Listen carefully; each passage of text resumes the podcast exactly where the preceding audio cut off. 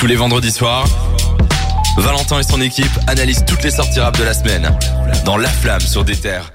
Il y a Amel qui nous dit sur Insta merci pour ce retour en enfance parce que oui c'était la BO de Space Jam Avec Michael Jordan. ah beaucoup mieux que le 2 hein, le premier euh. Oh que oui. En tout cas voilà ici il y a une énorme annonce qui a fait plaisir qui a fait un peu trembler toute la France celui qui dit que son album est le meilleur entre Mas et Nino et Nino a un peu décoché le réfait c'est bien ça Cédric? Ouais, c'est-à-dire le chef. Alors du coup, on n'en sait pas grand-chose sur cet album, un Nino très mystérieux, même s'il est très actif. Euh, qu'il a sorti combien de morceaux déjà Tu m'as dit? 7 7, 7 morceaux en 2021 on a compté C'est pas lui, mais en feat quoi. Il ouais, est très ouais. souvent en feat.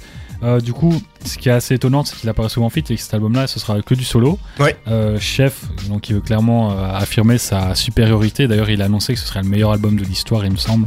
Si Pas- ah de l'histoire Pas trop carrément. audacieux le mec hein. Non, c'est ça qu'il a dit, non Histoire, je pense, il me semble. Mais en tout cas, ça a piqué Booba qui a pété un plomb, bon, sans doute, qui l'a mêlé à une guerre avec Maes. Exact. Ouais. Encore as cette vieille histoire euh, heureusement que c'est terminé j'en veux déjà Mais plus c'est dire euh, que je suis le chef du rap game, c'est pas quelque chose de nouveau. J'en parlais Oui. justement avec Jawan, euh, Jawad, pardon. Il y a euh, Rof qui l'a fait, un PDRG. Mhm. T'as Booba, Boss du rap game, il a des morceaux et tout. Le Duc même, c'est ce côté Ouais. un peu. Et du coup là, il y a un nouveau joueur dans la danse, c'est le chef Nino. Donc euh, ce sera disponible le 3 décembre et, c- et c- 3 décembre pardon et c'est déjà disponible en précommande.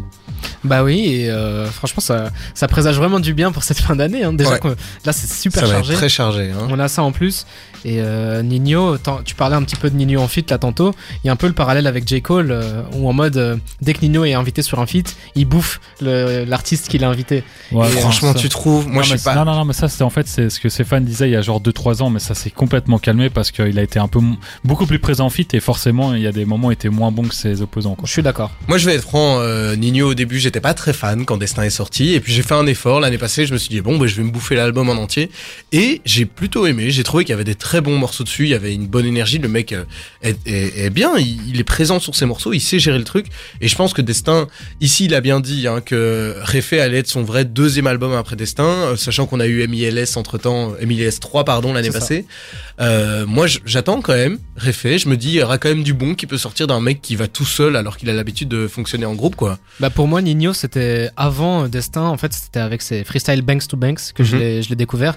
Et à cette époque-là, il était vraiment instoppable. Vraiment, c'était la période dont Cédric parlait un petit peu avant, où dès qu'il était invité en feat, il, Ouais. il s'appropriait totalement le, le son. Et euh, c'est à cette période-là que je me suis vraiment attaché. Destin, j'ai un peu moins aimé, même s'il y avait toujours des classiques sur lesquels je retourne aujourd'hui.